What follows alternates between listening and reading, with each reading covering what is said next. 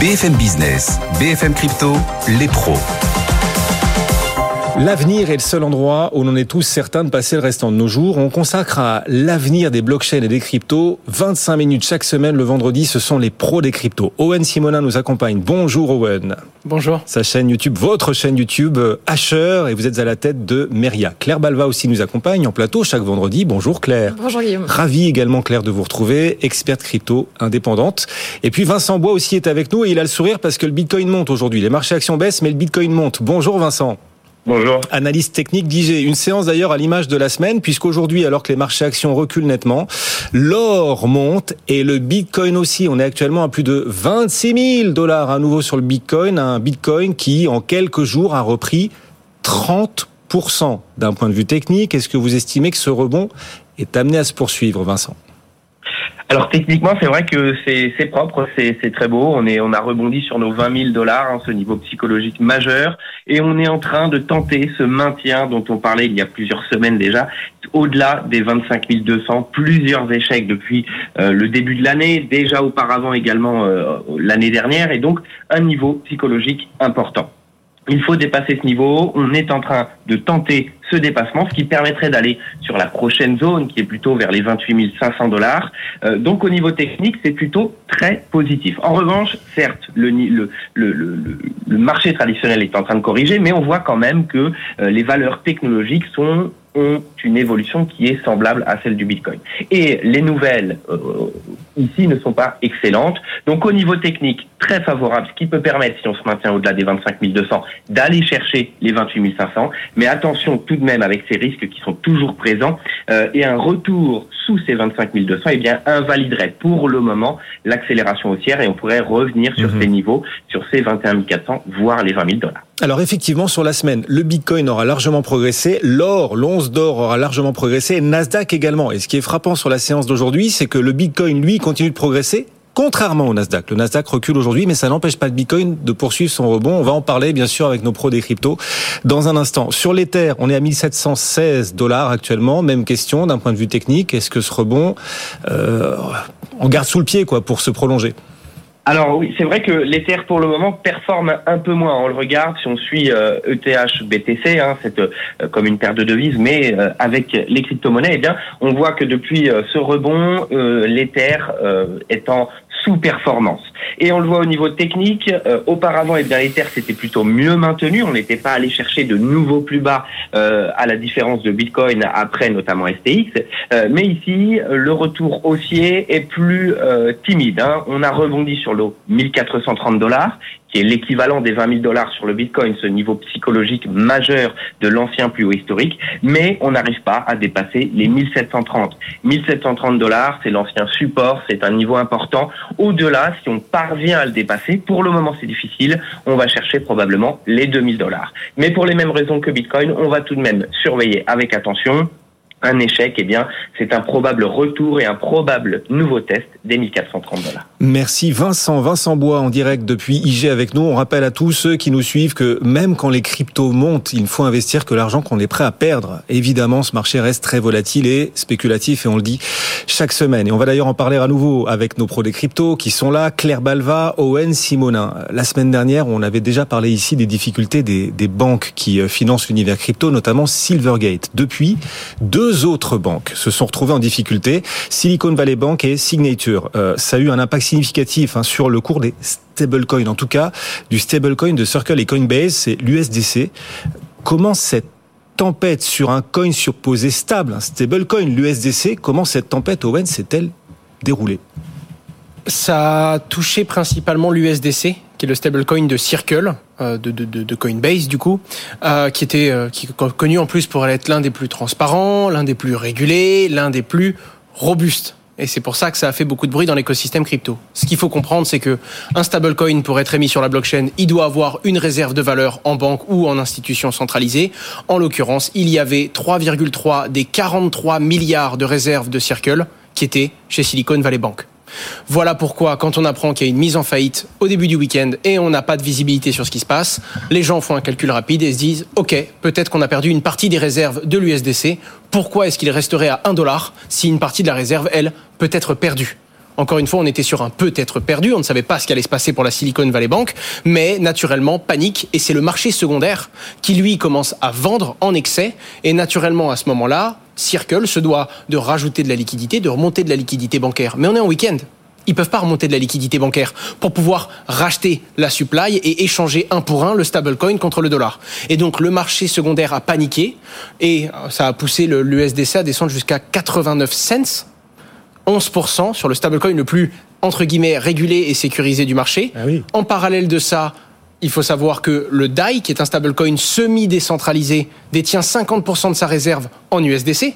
Donc si l'USDC dépègue et perd une partie de sa parité, le DAI a lui aussi perdu une partie de sa valeur, un peu moindre du coup, mais ça l'a quand même affecté. Jusqu'à évidemment ce que, que, Coinbase communique en disant que quoi qu'il arrive, début de semaine, il réouvrirait les vannes et il permettrait d'échanger un pour un donc là, ça a tout de suite repris un peu de valeur. On s'est rapproché des 96 cents. Hmm. Et évidemment, l'annonce de, du régulateur euh, FBIC et également après consultation du président des États-Unis, comme quoi la Fed allait couvrir et allait prendre en main cette situation, ce qui a permis à l'USDC de retrouver la parité avec le dollar. Vous inquiétez pas, maman est là. Hein. La Réserve fédérale américaine est là. Depuis quelques jours, du coup, l'USDC a retrouvé sa parité avec le dollar. Euh, vous considérez, Claire, que la tempête est passée? Pas nécessairement, parce qu'on on le voit dans le domaine des établissements financiers, euh, on n'est pas encore sûr euh, que la contagion se soit réellement arrêtée. Hein. On parlait tout à l'heure des cours de bourse euh, sur les banques. On a vu un moins 18% sur Société Générale cette semaine, un moins 16% sur BNP. Donc on voit bien que le secteur financier traditionnel et bancaire euh, est encore très affecté par ces mises en faillite. Euh, et même si les autorités nous disent euh, il n'y aura pas de problème, ben, en réalité, on le voit sur les marchés, il y a quand même des, des gros doutes et on n'a pas de garantie aujourd'hui qu'il n'y aura pas d'autres faillites à la suite de celle-ci. Maintenant, dans le dans l'écosystème crypto, ce qu'on voit, c'est que les grandes plateformes d'échange ont pris conscience de ce risque de dépendance à la finance traditionnelle. et on a d'ailleurs vu des annonces dans les dernières semaines qui montrent que ces acteurs-là euh, se positionnent eux-mêmes, investiguent finalement la finance traditionnelle euh, pour éviter de dépendre d'acteurs externes qui risqueraient de faire faillite. Donc on, a vu par exemple Coinbase qui a euh, racheté One River Asset Management, donc qui va avoir sa propre unité de gestion d'actifs. et on a vu les annonces de Kraken aussi qui souhaitent devenir carrément une banque. Pour pouvoir, alors bien sûr, avoir des synergies avec leurs propres activités, mais même aussi proposer une banque à d'autres entreprises, des plus petites entreprises crypto qui n'en trouveraient plus euh, aux États-Unis suite aux faillites de, Silvergate et de, et de Silicon Valley Bank. Oui, donc on a là l'écosystème crypto qui se retrouve éclaboussé par euh, une partie du système bancaire et pas l'inverse. Hein. C'est euh, voilà. Exactement. et, et c'est fou parce qu'il y, y, a eu beaucoup d'humour là-dessus en disant attendez, vous êtes en train de dire que une seule faillite d'une banque centralisée peut affecter l'un des plus gros stablecoins qui aurait pu affecter à lui seul toute la finance décentralisée. C'est vrai. Et donc, il faut être capable de se le dire aussi. Et c'est pour ça qu'il faut faire attention, car crypto ou pas crypto, il y a des corrélations avec le monde traditionnel, on le sait avec les marchés financiers, et également d'un point de vue technique et mécanique, il y a de vrais, vrais effets d'échelle et systémiques qui existent. Ça, donne d'autant plus de sens aux annonces qui ont été faites par l'équipe euh, qui gère le DAI, l'équipe de MakerDAO, de limiter leur dépendance à un seul stablecoin que sera l'USDC, mais quel que soit le stablecoin dont on dépend, ça, ça, cause un risque en termes de centralisation. Et alors beaucoup de gens dans l'écosystème crypto ont interprété la fermeture de Silicon Valley Bank, euh, Signature et Silvergate comme une attaque. Une attaque, mesdames, messieurs, contre le secteur crypto. Pourquoi, Claire, euh, certains pensent-ils que la fermeture de ces banques serait une attaque contre l'écosystème crypto? Alors, ce qui a fait le plus de bruit, c'est le, les propos de Barney Frank, qui est un ancien régulateur, un ancien membre du Congrès plutôt euh, américain, qui avait notamment beaucoup participé à la réglementation bancaire suite à la crise de 2008. Et il se trouve que Barney Frank aujourd'hui euh, siège ou siégeait, on ne sait pas trop, à la Silvergate, à la Signature Bank, pardon. Et donc euh, Barney Frank, lui, ce qu'il dit, c'est qu'il euh, n'y avait pas de raison objective euh, de mettre en faillite cette banque. Et donc ce qu'il dit, c'est que la seule véritable raison, en tout cas, alors il n'a évidemment pas de preuves, mais lui, c'est ce qu'il ressent avec son expertise du secteur financier traditionnel. Lui, il ressent que la raison principale, c'est en réalité un signal très négatif des régulateurs sur la crypto, et en tout cas un manque de confiance des régulateurs dans cette activité crypto des banques. Et ça, c'est d'ailleurs confirmé par un certain nombre, un certain nombre d'articles de presse qui, alors encore une fois, n'ont pas de, de, preuves sérieuses dans la mesure où ils se basent sur des sources anonymes, mais sources qui disent que le régulateur, la FDYC, euh, demande aux racheteurs de ces entreprises-là euh, d'abandonner les activités crypto de ces banques. Ah bon? Et donc on, on garde tout sauf leurs activités crypto. Voilà. Alors encore une fois, Garderait encore, tout encore une fois source anonyme, donc je veux Ouais. pas euh, ici donner des, à des de l'écho à des rumeurs, mais euh, on voit un certain nombre d'articles là-dessus qui laissent penser que le régulateur n'aurait pas confiance, en tout cas dans la pérennité, dans la solidité de ces activités-là. Bon, ça reste de la rumeur. On n'a rien de plus euh, pour l'instant. Il faut demander aux journalistes eux-mêmes. Et qui a progressé cette semaine? Qui a eu le sourire toute la semaine, mesdames, messieurs? Ben, C'est le Bitcoin. Oui, le Bitcoin, et encore plus aujourd'hui, qui a franchi à nouveau la barre des 26 000 dollars. Il a gagné plus de 30% en à peine quelques jours, euh, le Bitcoin. Est-ce que, euh, Owen, vous établissez, vous, un lien entre cette hausse du Bitcoin et les doutes autour du secteur bancaire? Très peu de gens sont d'accord là-dessus. Il y a plusieurs raisons et c'est très souvent un amas de raisons qui font qu'il y a une hausse ou qu'il y a une baisse. Quoi qu'il en soit, oui, le côté les crypto-monnaies ont à la base été créées pour être totalement libres et indépendantes et, être, et fonctionner juste sur les utilisateurs qu'elles ont et être hors de ce système bancaire et hors de la finance traditionnelle, notamment avec ce qui s'est passé en 2008 pendant la crise des subprimes. Aujourd'hui, naturellement, quand on commence à avoir des doutes et qu'on voit quelques problèmes dans la finance traditionnelle et dans les banques, ça donne un peu d'énergie aux cryptos. Il n'y a aucun doute là-dessus. Par contre, la réalité, c'est que les crypto-monnaies, c'est un marché non significatif vis-à-vis de la finance traditionnelle et le monde bancaire. Certains disent oui, ça y est, c'est l'effondrement des banques aux États-Unis. Si c'est ça qui faisait monter les crypto-monnaies, je parierais plus sur 30% de hausse pour le Bitcoin par jour qu'un 30% global une seule fois. On parlerait de montants qui seraient si gros que ça viendrait bouleverser l'intégralité des crypto-monnaies bien plus fort que ce que Bitcoin a fait.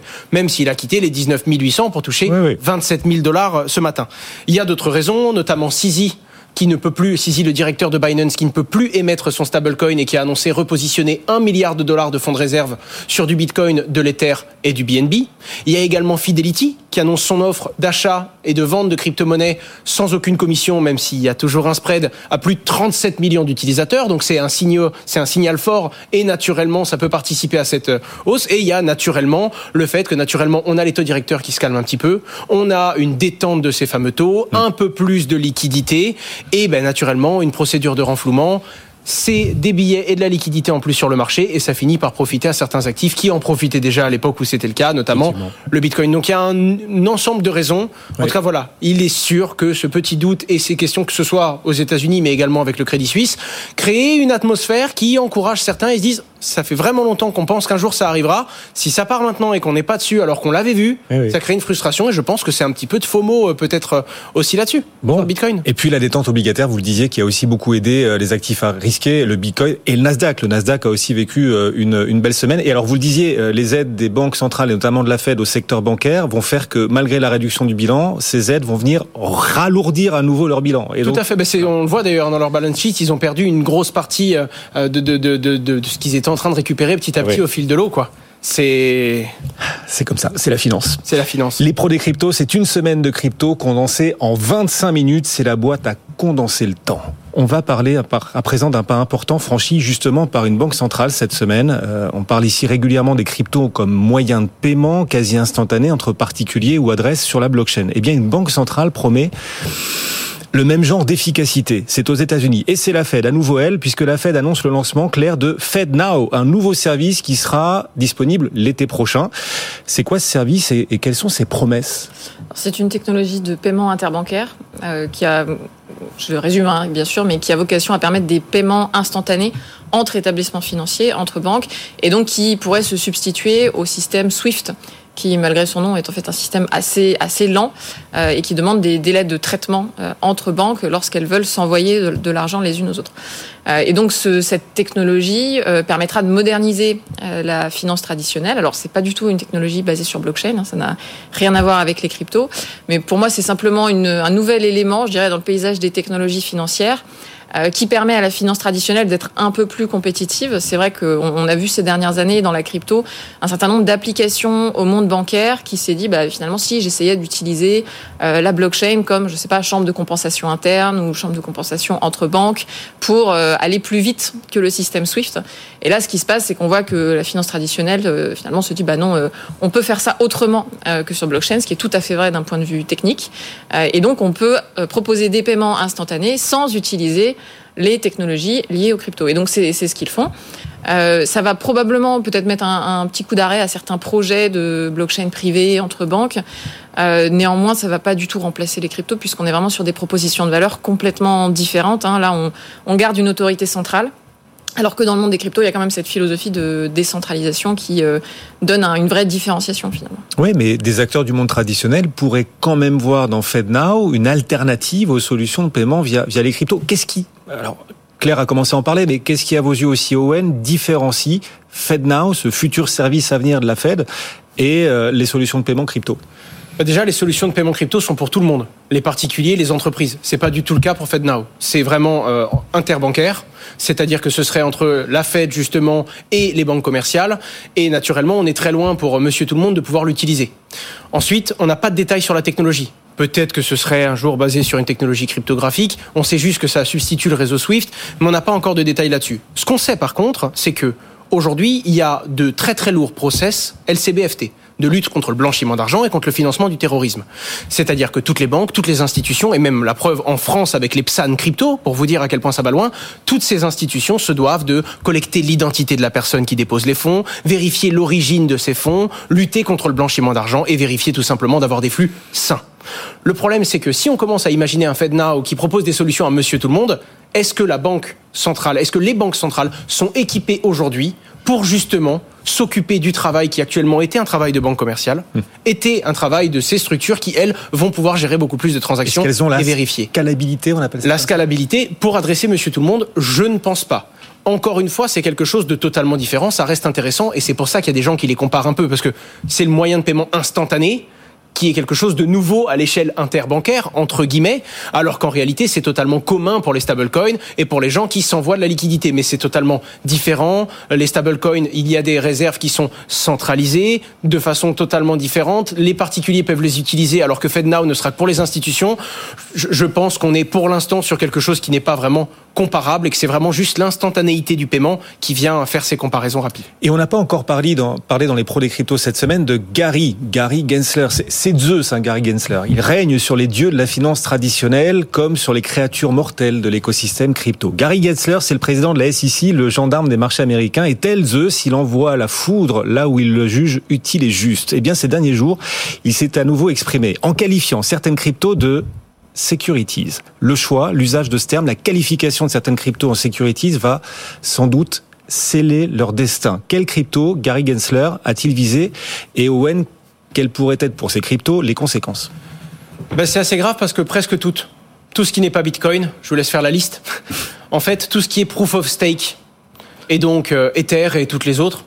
Euh, ce qu'il faut bien comprendre, c'est qu'on avait déjà eu le début de cette histoire-là quand euh, Kraken s'est vu interdire le fait de proposer des solutions de stacking à ses clients.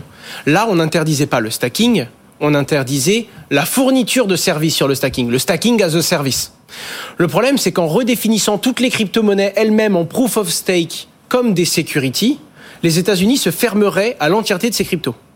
Et donc là, catastrophique, autant vous dire que bah, Coinbase pourrait proposer du Bitcoin, et c'est tout.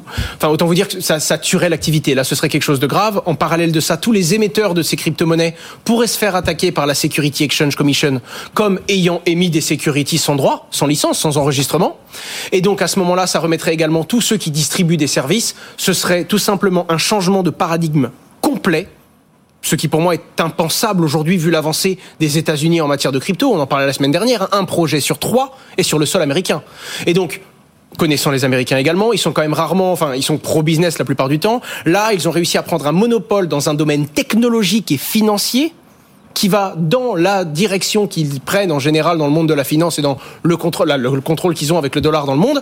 Et là, ce serait faire un pas en arrière, mettre un, un stop. Et là, opportunité pour le marché européen, européen, pardon, opportunité énorme. Sauf si on décide de faire comme les Américains, ce qui est fort possible parce que c'est des choses qui arrivent réellement. Mais là, ce serait un petit peu euh, contre-productif, je pense, et je pense que s'ils en arrivent là, ce serait vraiment une conviction plus forte qu'une simple interprétation légale, car normalement, il devrait y avoir une réflexion et dire, ok, on ne doit visiblement pas les catégoriser comme des securities, et on ne doit pas essayer de cadrer et d'interpréter la finance cryptographique avec les mêmes normes et les mêmes bases que la finance traditionnelle. Mais là, pardonnez-moi le terme, mais l'écosystème, du coup, jetons. Enfin, Alors l'écosystème un petit peu. D'ailleurs en parlant de token justement, euh, il y a deux choses qui font qu'on hésite. On voit le Bitcoin qui prend beaucoup de valeur et les autres crypto-monnaies en prennent un petit peu mais moins. D'habitude c'est l'inverse. Quand Bitcoin prend 1%, Ether prend 3, ça va beaucoup plus vite.